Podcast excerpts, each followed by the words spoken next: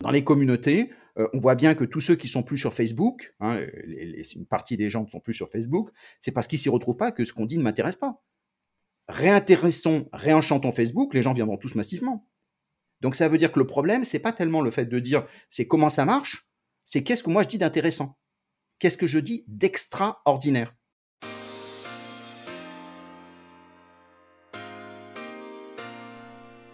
Bienvenue dans le podcast Formation Innovation, le podcast qui vous permet de passer un moment en compagnie d'experts de la formation. Chaque semaine, je m'efforce d'inviter une personne remarquable avec qui j'échange sur ses méthodes, ses outils et sa vision de la formation. L'objectif de ces conversations est de montrer que l'on peut former autrement et, avec un peu de chance, vous inspirer à appliquer leurs conseils dans vos formations. Si vous appréciez cet épisode, n'oubliez pas de donner 5 étoiles sur Apple Podcast je lis tous les commentaires et c'est ce qui permet au podcast de continuer à exister. Vous retrouverez les outils, livres, personnes et autres sujets évoqués pendant le podcast sur formation-innovation.com. Bonjour Stéphane, merci d'être présent aujourd'hui. Comment ça va? Eh bien, très bien. Merci Elliot. En tout cas, c'était un vrai plaisir de, cette rencontre. Bah, merci à toi. Est-ce que tu pourrais commencer par te présenter et présenter ce qu'est la FEN, s'il te plaît? Absolument. Alors donc je suis le président de la FEN. La FEN, c'est l'association des responsables de formation. On est euh, 10 000, euh, plutôt francophones et 80% sont sur le territoire français. Et donc l'intérêt, c'est de se dire qu'on n'a pas de prestataire, donc on, essaye de partager ensemble sur tout ce qui bouge. Alors quand il y a une réforme, c'est sur la réforme, donc on fait bien les experts, etc. Et puis le reste du temps, on travaille beaucoup sur le numérique, en se disant qu'est-ce qu'on fait avec tous ces nouveaux outils, qu'est-ce qu'on fait avec euh, toutes ces nouvelles pédagogies qui semblent révolutionner. Parfois c'est assez vrai, parfois c'est assez faux. Et donc c'est un, de l'intelligence collective autour d'un métier.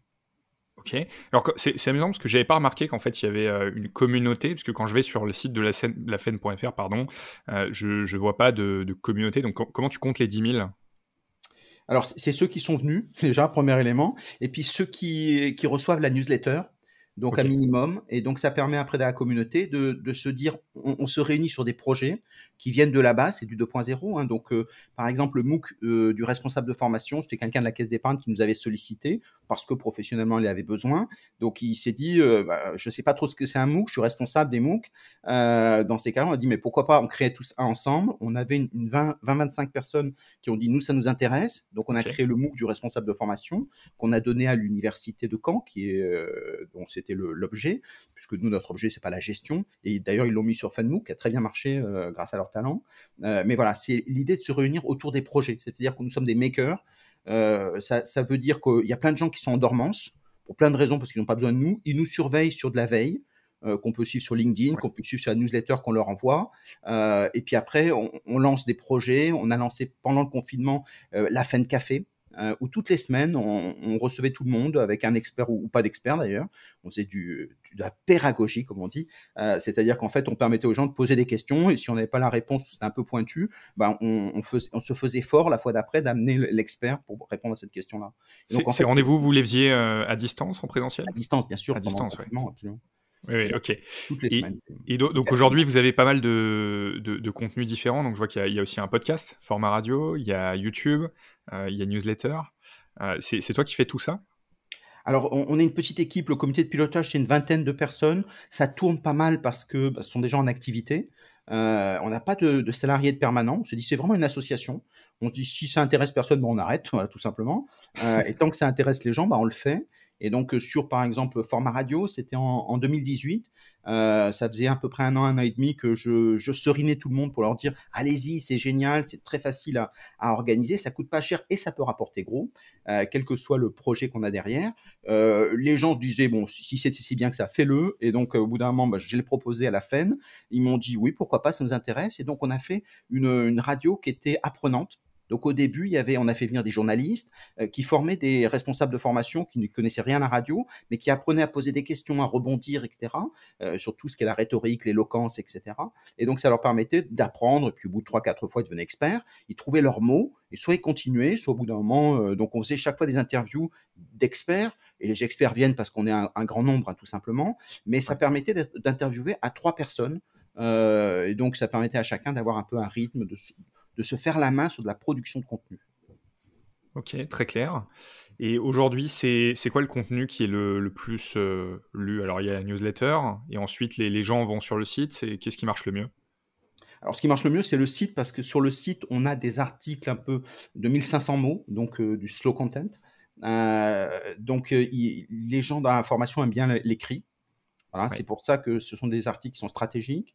ensuite, ce sont les podcasts avec des différences d'âge ce qu'on retrouve aussi sur la tradition du, podcasting.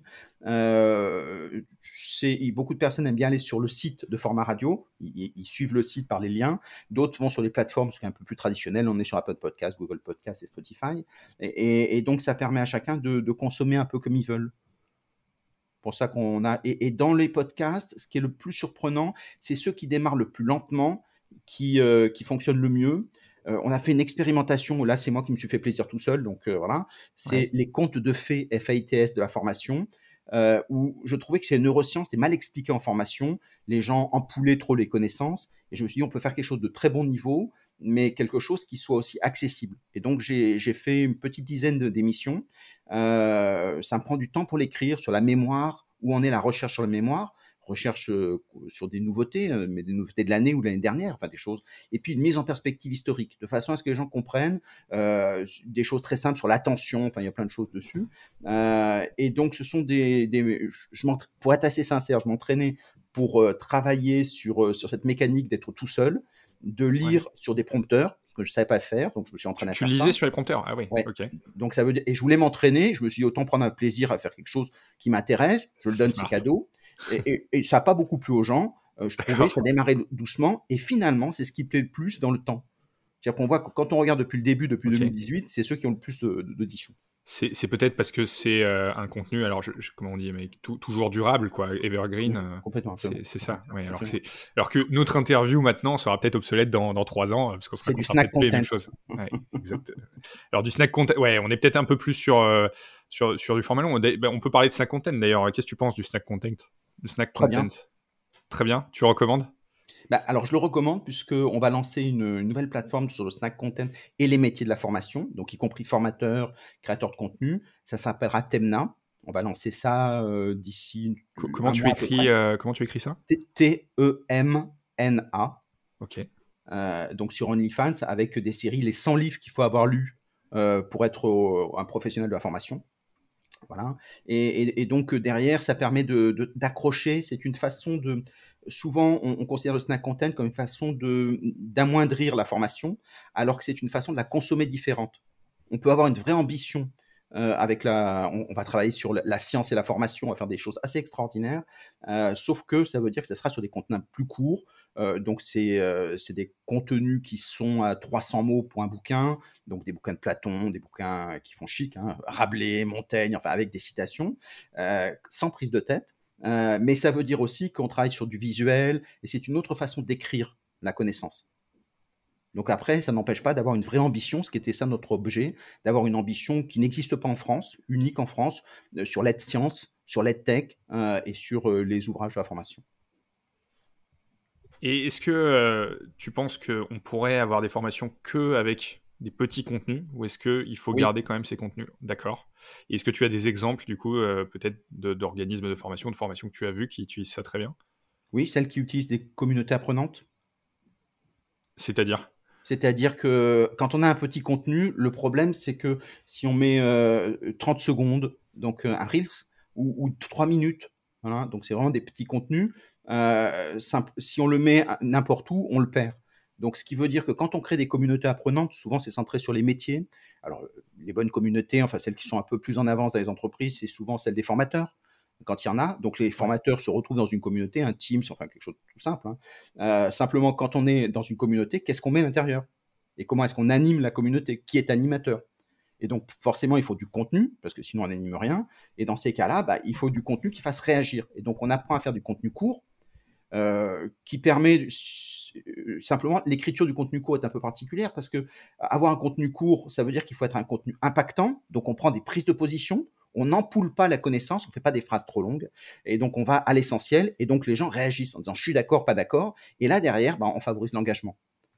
Et donc c'est là où les, formations sont hyper intéressantes, et pour tous les organismes de formation d'ailleurs, euh, c'est un levier de croissance extraordinaire. Et, ensuite, tu renvoies quand même vers des ressources un peu plus longues, non? Parce que, en fait, moi, le, sujet que j'ai avec le snack content, c'est que je trouve ça très bien de, diviser, diviser. J'ai l'impression qu'on veut toujours plus diviser et arriver à des formats euh, qui font 5 secondes.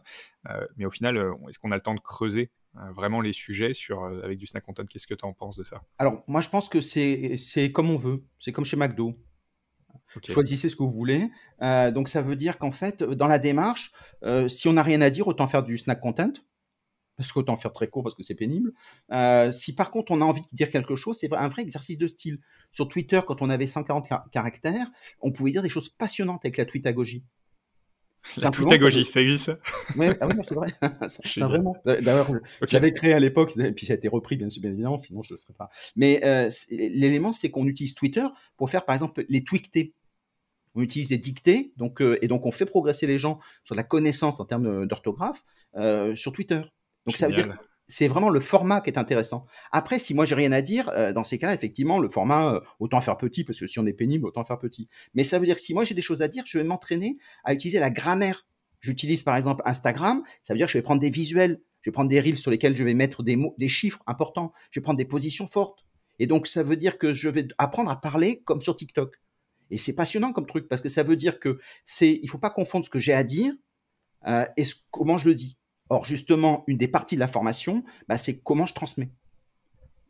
D'accord. Et ça, tu... une nouvelle grammaire. Et, ce qui est génial, c'est que on s'aperçoit que sur TikTok, l'âge moyen, c'est quand même euh, au-dessus de 21 ans. C'est pas si jeune que ça, ouais, contrairement à ce que les gens pensent, hein, effectivement. Et, quand on voit sur TikTok, l'âge moyen de rentrer dans les entreprises, à des vrais métiers, pas faire des, des stages, c'est 21 ans.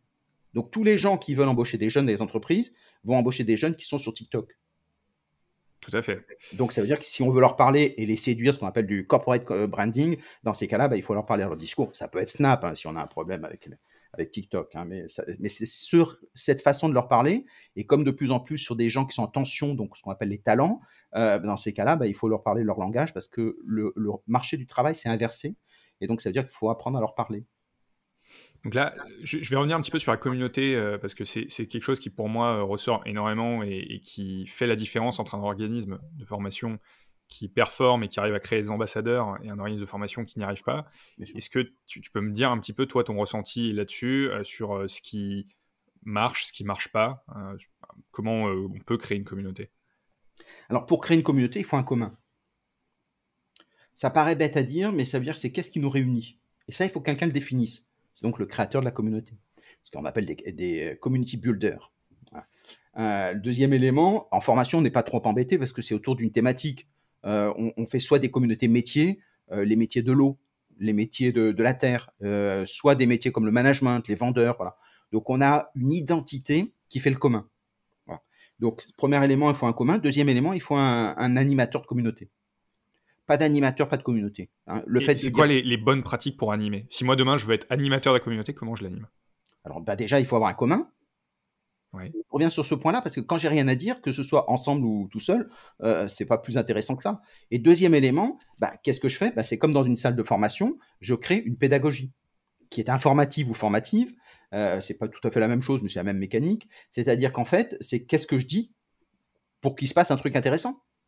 Et donc, à ce moment-là, je fais un programme sur une année, une année, un mois, deux mois, trois mois. Euh, donc, c'est intéressant. Sur, simplement, je choisis mon timing. Et donc, qu'est-ce que je mets au milieu? Et là, je crée deux choses. Je crée d'abord des routines.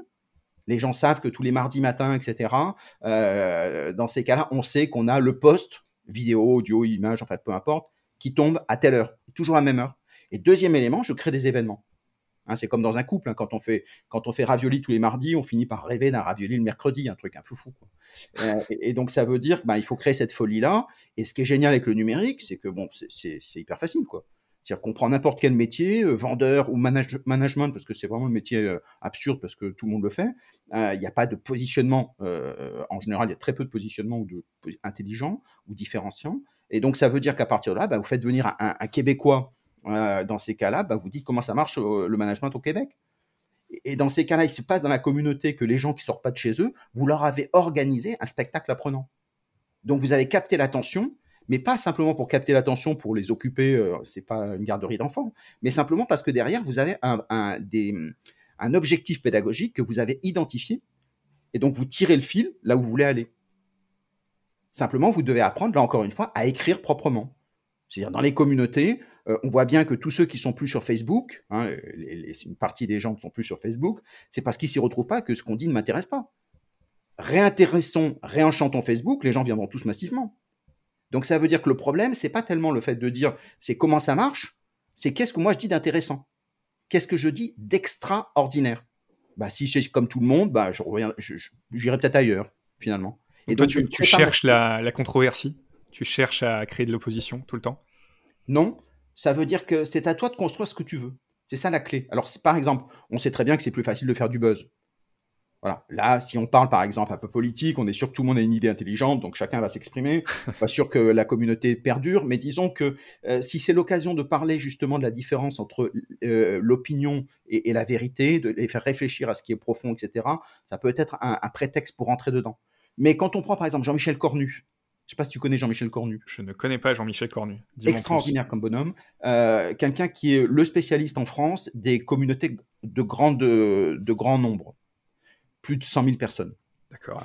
Et, donc, et il l'a fait hein, pour de vrai. Et là, d'ailleurs, c'est passionnant à suivre parce qu'il est en train de tenter l'expérience. Alors, je lui souhaite tout, le plaisir pour que ça réussisse, euh, de faire une communauté euh, d'un million de personnes, pilotée par une personne là, là c'est plus une communauté, là, c'est carrément un site euh, énorme. Enfin, c'est un million de personnes, c'est délirant. C'est. Euh, est-ce qu'on peut appeler ça vraiment une communauté à ce moment-là? Alors, euh, si, si, on l'écoute, il dit oui, et, si on le suit, ben, bien sûr que ça, ça marche. Simplement, c'est pas. Alors, il y a deux attitudes. Hein. Soit dans la communauté, c'est descendant, c'est moi qui, qui, donne ma vérité parce que je trouve que ce que je dis est intéressant et intelligent. Ok, donc c'est une façon de faire. mais dans ces cas-là, on est sur une communauté 20e siècle sachant que les communautés n'existaient pas à l'époque, c'était des forums hein, ou des groupes pour les vieux. Euh, mais ça veut dire qu'en fait, une communauté soit être interactive. Ben justement, ce qui est intéressant dans Jean-Michel Cornu, il explique comment est-ce qu'on pilote 200 000 personnes euh, alors qu'on est tout seul et que ça ne va pas nous prendre toute la semaine. Donc, il prend des temps très courts parce que tout simplement, il organise ses points de rencontre, il organise les routines. Alors, au début, il faut que tout le monde s'y retrouve. Et au bout d'un moment, il délègue le travail aux gens. Et donc, ça permet à ce que tout le monde apporte du contenu visible par tous quel que soit le lieu, quel que soit le moment. Et donc, c'est synchrone et asynchrone. C'est ça le, truc un peu génial. Simplement, il faut piloter cette mécanique. Et, lui, ça marche. C'est-à-dire qu'en fait, il a prouvé qu'il pouvait l'animer. Et, son, slogan, moi j'adore, c'est dire pas plus d'une heure de travail par semaine. Ok, génial. Donc, c'est, voilà. Et après, bon, évidemment, il faut les faire venir au début. Hein. c'est ça qui est la, c'est le community builder. Mais quand on est sur des, euh, en, entreprise, euh, par exemple, bah, ils sont tous là. Hein. Les métiers, ils sont tous là. Et l'avantage, c'est que ça devient un peu la hotline euh, de, du métier, en termes de veille, en termes de tout ce qu'on veut. Et tout ça est organisé pour faire de l'intelligence collective. Est-ce qu'il y a une, taille critique, selon toi, euh, qu'il faut atteindre pour arriver à avoir une communauté qui se gère, non pas par elle-même, mais en tout cas qui commence à avoir un peu d'engagement au-delà de la personne qui crée la communauté? Non faut être plus de deux, c'est mieux parce que sinon, ça, ça sinon, c'est pas une communauté, effectivement. on, peut faire un commun. et, du coup, euh, tu, as dit donc euh, très justement que si c'est descendant, c'est du XXe siècle. Qu'est-ce que tu as vu comme différence dans la formation entre le XXe siècle et le XXIe siècle? Comment on passe euh, à la formation du XXIe siècle? Bah, C'est la différence entre le 1.0 et 2.0. Euh, alors, ça dépend le, temps qu'on prend. Si on reprend un peu le temps long, puisque si on parle de siècle, le XXe siècle, c'est le siècle des experts. Donc les experts apportent la vérité. Et d'ailleurs, ils sont experts, c'est à ça qu'ils servent. On s'aperçoit qu'à la fin du XXe siècle, ben, leur vérité, elle n'est pas toujours bonne. Et puis, ils n'ont pas forcément raison. Et puis, on a l'intelligence collective. Les foules deviennent intelligentes. C'est ça qui est très intéressant de, voir. Début du, 21e euh, siècle, les, foules deviennent intelligentes. C'est là où l'intelligence collective, etc., les, entreprises apprenantes. Pourquoi est-ce que les entreprises apprenantes ont pris? Parce que les experts ne savaient plus. Aujourd'hui, quand on dit quel est l'avenir du retail en France, à trois ans, on n'en sait rien. C'est-à-dire, alors on peut faire des, théories, on fait de la scénarisation. Moi, je suis prospectiviste, donc je suis capable de le faire. Mais ça veut dire que réellement, d'un seul coup, il y a une accélération qui se fait, euh, un choc exogène du style un Covid. Euh, il s'avère que les, supermarchés risquent d'être complètement remplacés par des Uber Eats. Donc, qui va prendre le lead? Peut-être que c'est Amazon qui va proposer d'autres formats qui, n'existent pas aujourd'hui. Donc, qu'est-ce qui va exister? On n'en sait rien. Et donc, ça veut dire chacun travaille dans un espace où on ne sait pas vers quoi on tend, et on va avoir 10 ans pendant lesquels ça va fonctionner comme ça. Donc, ça veut dire que les experts, ils n'en savent rien. C'est pour ça qu'ils ont dit, on redonne le pouvoir aux apprenants. C'est pas parce qu'ils sont devenus sympas ou que les apprenants soient devenus intelligents, ils étaient aussi bêtes qu'avant. Sauf qu'en fait, ben, ils se disent, laissons-leur la main sur leur agilité. Et donc, ça veut dire que le 21e siècle, c'est le siècle des apprenants. Sauf que la formation n'est pas faite pour les apprenants, mais pour les experts.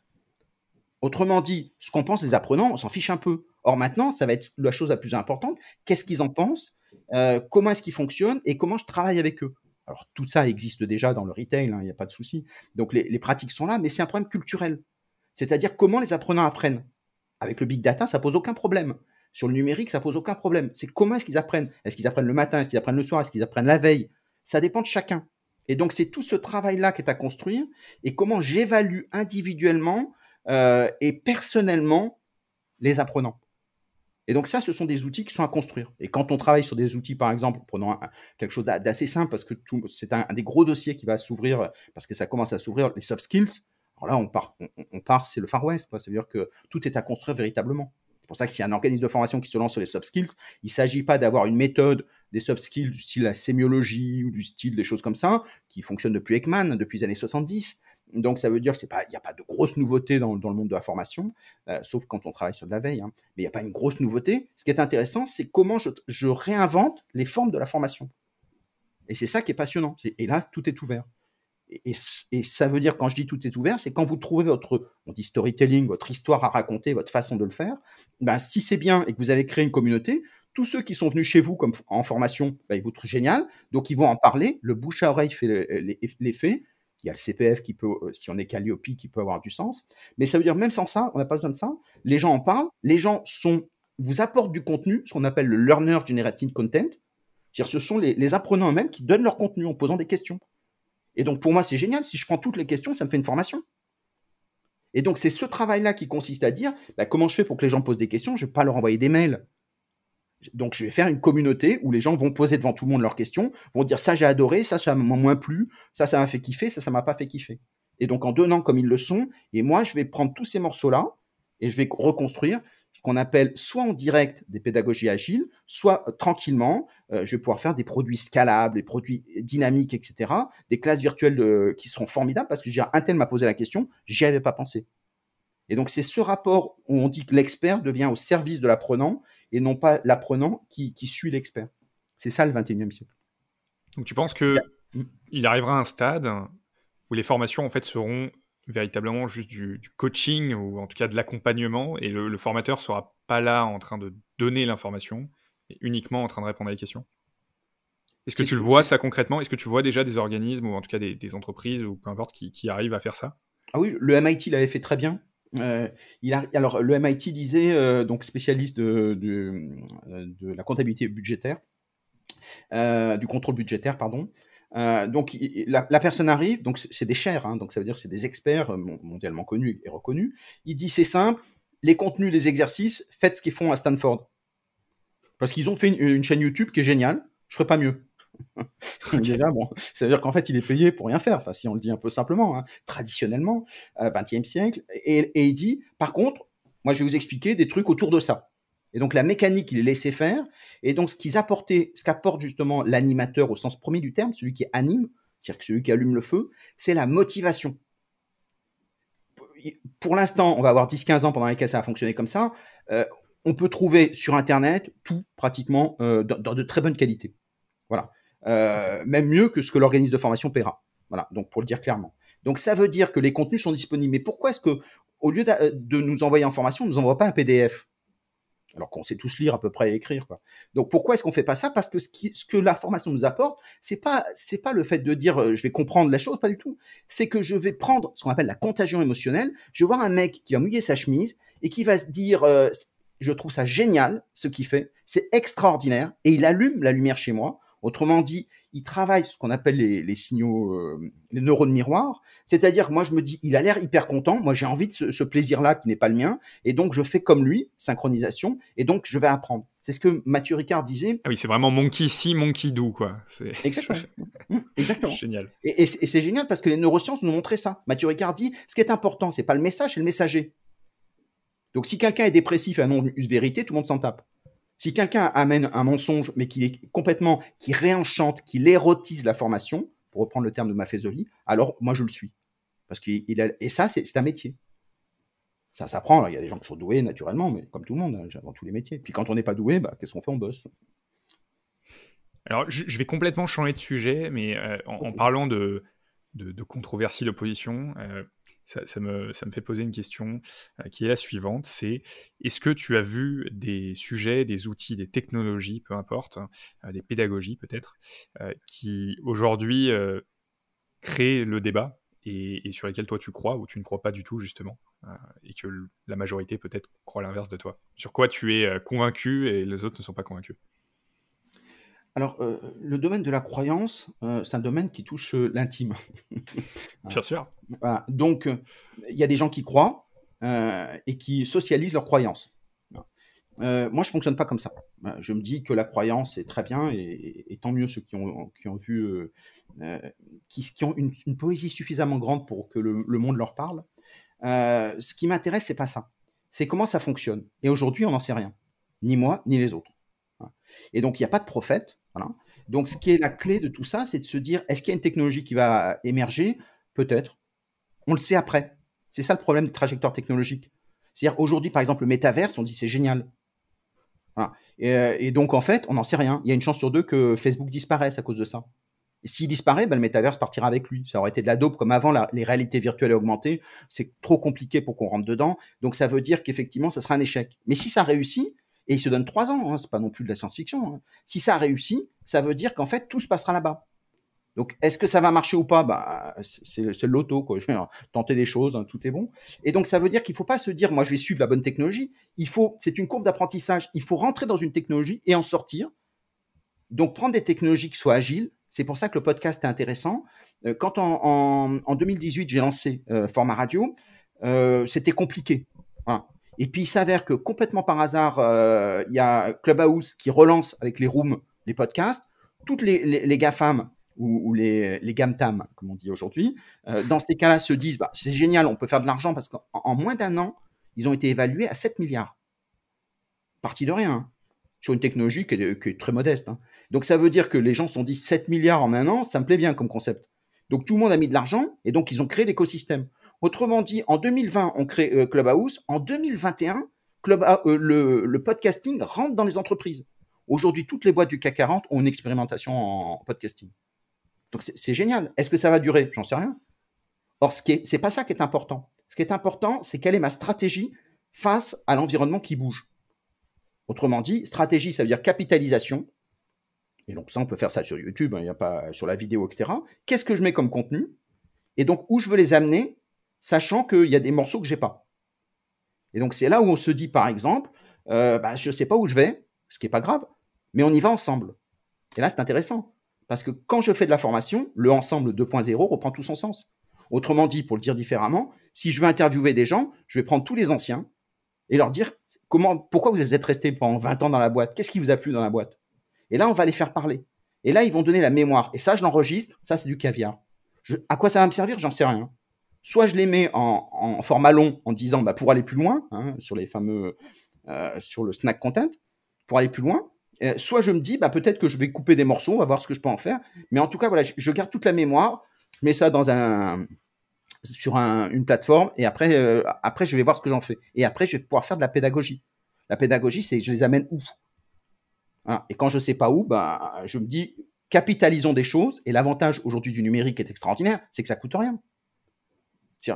Là, l'enregistrement, bah, tu, vas, le garder. Euh, alors peut-être qu'au bout d'un moment, euh, ça prendra de la valeur.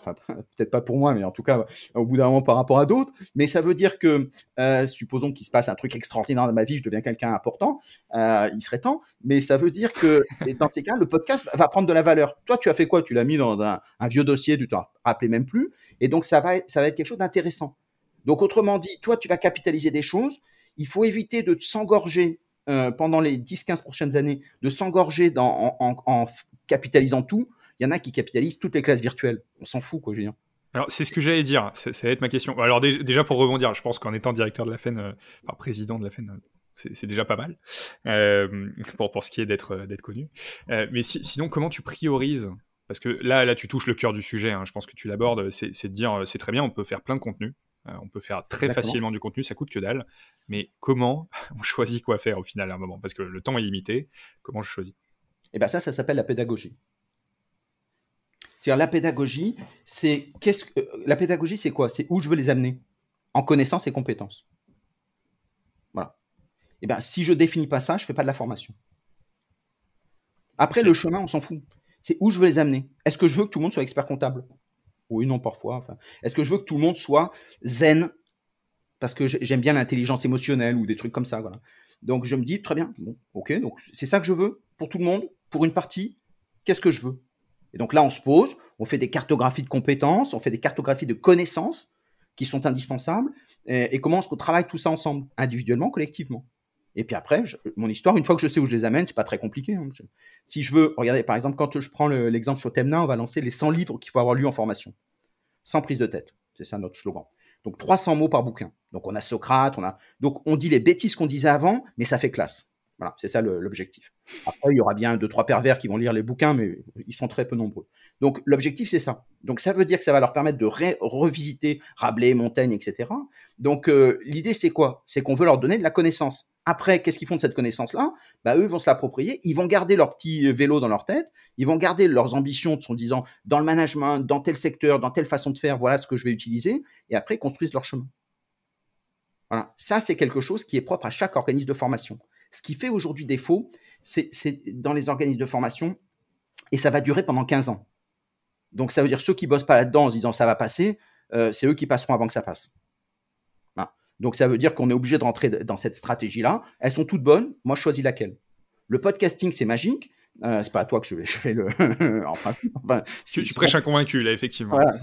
sinon, c'est qu'un problème de, euh, de personnes qui ne s'aiment pas, hein, d'estime de soi. Mais ça veut dire que c'est génial. Et il y a d'autres qui vont dire c'est nul. Ben, ils ont raison, très bien. Qu'est-ce qu'ils proposent? Qu'est-ce qu'ils veulent faire? Ils sont sur de la vidéo, ils sont sur autre chose, ils sont sur. Euh, tout est bon. Qu'est-ce qu'ils proposent? Et, et où c'est qu'ils amènent les gens? Individuellement, collectivement. Et comme derrière, aujourd'hui, bah, se faire connaître, c'est pas très compliqué. On fait un groupe euh, LinkedIn. Alors évidemment, au début, il n'y a pas grand monde, on est d'accord. Mais parce que je dis rien. Si je dis des trucs intéressants et que je vais commenter chez les autres, il y a bien dans mon secteur d'activité des gens euh, qui sont sympas, qui m'aiment bien, etc. Ou j'invite des, gens qui sont présidents d'une association. Je dis ça, je dis rien. Dans ces cas, qu'est-ce qui se passe? Au bout d'un moment, il y a bien deux, trois personnes qui, m'aiment bien, qui vont venir, par erreur, par hasard, qui vont venir, qui vont suivre. Puis au bout d'un moment, s'il se passe ça, bah, ça n'a pas servi à grand-chose. Mais si toi, tu as fait ton boulot qui consiste à dire, je vous propose quelque chose sur le domaine de l'innovation, de la formation, il y a des choses géniales. Moi, je fais de la veille, etc. Il y a une newsletter. Et puis derrière, on tire le fil, on crée de la fidélisation. Et ce qui est génial pour eux, c'est pas simplement pour faire de l'argent ou des choses comme ça. C'est que les apprenants, qu'est-ce qu'ils vont se faire? Ils vont se dire, voilà quelqu'un que j'ai identifié, par hasard, par erreur, etc. Euh, mais en tout cas, je l'aime bien. J'aime bien sa façon de faire. J'aime bien sa façon de se construire, sa contagion émotionnelle, son phrasé. Il y a quelque chose qui m'a plu chez lui. Je ne saurais même pas le dire. C'est inconscient en général, c'est connexions. Mais je m'y retrouve. Et donc, ça veut dire que je vais le suivre. Et donc, dans ces cas-là, tu deviens influenceur. Et eh bien, si toi, tu fais pas le travail de l'influenceur, si tu alimentes pas pour la fidélisation, tu fais pas ton boulot de formateur. Alors Stéphane, euh, c'est hyper intéressant. Euh, j'ai une dernière question et après je te propose qu'on passe aux, questions de la fin, euh, justement parce que je vois le temps qui, défile. comment tu trouves des choses intéressantes à dire, à part peut-être en interviewant justement des gens comme toi? Ben, C'est comme ça en fait, c'est en allant rencontrer des gens. Est-ce que tu as, je, reformule un tout petit peu, est-ce que tu as des, sources, euh, toi, d'inspiration, euh, des personnes qui, t'inspirent euh, Qu'est-ce que tu suis aujourd'hui Comment tu trouves des nouvelles idées qui sont justement un peu différentes? Alors, chacun, on, a chacun notre poésie. la mienne, c'est que si quelqu'un le dit, c'est pas peine que je le répète. Ok. Voilà. Donc, ça veut dire si tout le monde dit un truc, je vais essayer de voir le contraire. Je me dis, est-ce que c'est intéressant? Et puis, comme je suis un peu taquin naturellement, je me dis, là où je suis créatif, c'est quand en fait, je me dis tout le monde dit la même chose et c'est nul, ils font pas d'efforts quoi. Et donc ça m'irrite. Et donc comme ça m'irrite, je me dis bon allez, je vais le faire parce que franchement, c'est, on, peut faire des belles choses. Sur les neurosciences, je trouvais que les gens payaient très cher des, formations sur les neurosciences et le contenu était très modeste, euh, alors qu'en fait on pouvait le trouver. Mais il n'y avait pas de passeur. Alors je m'y suis collé euh, parce qu'aussi ça m'intéressait. Et puis j'ai écrit des choses sur les neurosciences qui étaient assez sympas. Où de temps en temps je, fais des articles pour montrer euh, que derrière les mots qu'on utilise qui sont un peu creux, il y a des sciences il y a de la science et cette science-là est intéressante et je la vulgarise. Autrement dit, ce que je fais chaque fois, c'est que, mais c'est parce que je suis construit comme ça, j'en fais pas de fierté. Euh, je, suis dans le système, mais intellectuellement, je me dis si je veux apporter quelque chose, parce que je suis en responsabilité, c'est d'essayer d'aller voir au-delà des frontières. Et moi, mon travail, c'est de me dire, je vais, je vais travailler par exemple sur le marketing. En France, j'ai été euh, le premier à avoir fait un événement national sur le marketing de la formation euh, en, en, 2001. Ça fait un, un bel odyssée aujourd'hui. Mais ça veut dire que je fais quelque chose que les autres font pas, mais je, le fais non pas parce que je suis plus intelligent, c'est parce que les autres ne le font pas. Si tout le monde le faisait, bah, j'irais plus loin encore. Et donc, quand j'ai parlé d'érotisation auprès des ministères, et des spécialistes de mes pairs, donc des présidents d'associations. les gens étaient un peu surpris par le terme érotisation. Euh, c'était pour ça que j'ai choisi la transgression, parce que c'est mon style. Mais derrière, je sais que c'était ma faisolie. Il y avait une réflexion de la relation apprenante. Enfin, il y avait, il y avait les tribus apprenantes, les communions apprenantes. Tout, là, tu fais, tu fais euh, référence du coup à un article que tu as écrit euh, sur, sur l'utilisation de la formation, n'est-ce pas? Alors oui, mais qu'on peut retrouver, alors parce que j'écris régulièrement sur ces sujets-là, donc il y en a plein qui sont écrits, mais c'est surtout parce que moi, je, publiquement, je le porte, donc je fais des conférences, donc je suis sur les salons professionnels, et ça me permet moi de voir où est la frontière, et donc, comme j'aime pas être dans les frontières, je vais à l'extérieur des frontières pour ramener les signaux faibles. C'est pour ça que je suis prospectiviste. Et c'est pour ça que je, réfléchis à la fois à 10 ans, à 2-3 ans, qu'est-ce qu'il faut tenter comme joli coup, sans, trop être fatigant, parce que je sais que quand on a un organisme de formation, qu'on est tout seul, qu'on n'a pas de moyens, etc., comment est-ce qu'on peut faire pour que ça marche bien, euh, réellement. Et deuxième élément, euh, à 10-20 ans, qu'est-ce qui arrive? Et c'est ce travail-là, moi, qui me plaît. On a tous nos, petits vélos. Euh, et donc, et j'ai choisi non pas d'avoir raison, mais de mettre mon cheminement en, ligne régulièrement. Et ça, fait 20 ans que je le fais. Super. Bon, et pour ceux qui veulent en savoir plus, du coup, ils peuvent aller voir. Tout est super contenu. Ce que je te propose, c'est qu'on passe aux, questions de la fin, donc peut-être avec des réponses un poil plus courtes. Bien sûr. Est-ce que tu, es prêt? Oui. Ok. La formation dans 10 ans, pour toi, c'est quoi? Euh, Dans 10 ans, euh, euh, c'est le transhumanisme qui commence à arriver. Alors dis-moi un tout petit peu plus, ouais, transhumanisme. Le transhumanisme, c'est-à-dire que ça va être une autre façon de travailler avec les machines. Et donc ça pose plein de questions passionnantes. L'université de la singularité avec Ray Kurzweil a, codifié les choses. Euh, ça pose une cartographie qui n'est pas forcément celle qui... Mais ça pose des vraies questions. C'est comment je vais devoir travailler différemment avec la machine et la data deviendra la clé. C'est-à-dire qu'en fait, la, ce qu'on appelle euh, la, prospective euh, grâce aux data, au big data, on fait de la, la prédictibilité, pardon, euh, dans ces cas-là, on sera capable de dire le besoin dont on a, on a avant même qu'il arrive. Et d'ici 10-15 ans, on sera capable de transférer directement dans le cerveau des données, connaissances et compétences. En fait, c'est Asimov, quoi. C'est dire. Euh, tu, as lu le, livre euh, Absolument, tout à fait. et ça pose ce type de questions. Et Elon Musk se dit très justement, et il, dit attention, c'est hyper dangereux. Alors, il y en a qui disent c'est hyper génial, enfin, tout est bon, on s'en fout. Mais ça veut dire que socialement, il faudra en faire quelque chose mais on va aller faire un nouveau modèle où, justement le big data sera la clé. Et donc ceux qui sont les maîtres de la data seront les maîtres du monde, comme on disait dans Terminator. Ok. Est-ce qu'il y a une personne que tu recommandes de suivre dans l'univers de la formation? Euh, Une personne que je... je... dirais plus qu'une personne, euh, c'est choisissez des groupes de personnes. Et si vous n'avez pas euh, n'hésitez pas à aller, vous allez sur les groupes LinkedIn, enfin si vous n'avez pas d'autres supports, mais allez des groupes pour être observateur. C'est-à-dire aller dans des univers qui ne sont pas forcément spontanément les vôtres, donnez pas de suite votre avis, regardez comment ça bouge. Et écoutez les gens qui, donnent des choses qui vous dérangent. Et comme ça vous dérange, l'erreur, me semble-t-il, pour moi, c'est de dire ça me plaît pas parce que ça me dérange. Moi, si je me dis ça me dérange, en quoi ça me dérange? Et donc, quand les gens me disent des choses, je me dis c'est bête ce qu'ils disent. C'est ma première réaction. Autrement dit, c'est pas ce que je pense. c'est ça la traduction. Bah justement, aujourd'hui, comme on est dans un monde qui se réinvente tout le temps, c'est peut-être lui qui aura raison demain. Et moi, j'aurais appris quelque chose. J'aurais appris à accueillir des choses qui sont pas spontanément dans ma zone de confort. Donc, il faut avoir plein de gens à suivre. Et donc, le numérique, ça permet ça. Quoi. Très bien. Est-ce qu'il y a un outil que tu recommandes? Euh, Pour faire quoi? Un outil dans les formations ou dans ta vie professionnelle que tu utilises, que tu affectionnes particulièrement? Euh, Oui, celui que j'utilise pas encore. Très bien. Euh, alors, par exemple, on peut avoir quelqu'un. Tous les outils sont bons. Ça peut être le podcast, c'est très bien, mais ça peut être aussi les prises de notes collectives. quand on prend des pads, avec, il y, a plein d'outils gratuits, hein, donc ça, coûte rien, mais c'est très intéressant de faire des prises de notes ensemble parce que ça permet d'avoir déjà ces prises de notes, elles sont bien, mais surtout d'avoir les autres. Et même pour le formateur, ça permet de voir sur quoi les gens réagissent. Et au final, on peut imprimer chacun de son côté euh, les contenus, mais ça permet d'écrire en même temps. Et c'est vraiment très intéressant parce qu'on s'aperçoit qu'il y en a qui, prennent très bien des prises de notes, il y en a qui sont paresseux mais intelligents, c'est-à-dire qui ne sont pas dans, dans, la retranscription, mais qui sont dans la finesse. Et donc, on fait de l'intelligence collective à moindre coût. Et ça, c'est très intéressant pour les organismes de formation euh, parce que ça, ça vous si vous n'avez rien d'autre à dire, ça vous différenciera sur la, méthodologie. Est-ce qu'il y a un livre que tu as sur ta table de chevet? Non, je, lis toujours 10 livres en même temps. Ok, alors un des 10 livres peut-être du coup?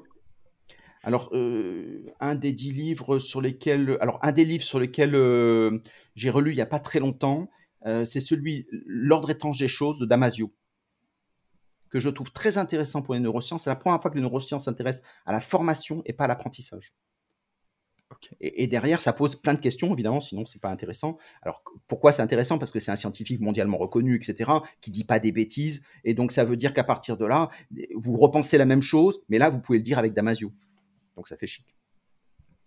Ça fait chic. Où est-ce qu'on peut te trouver?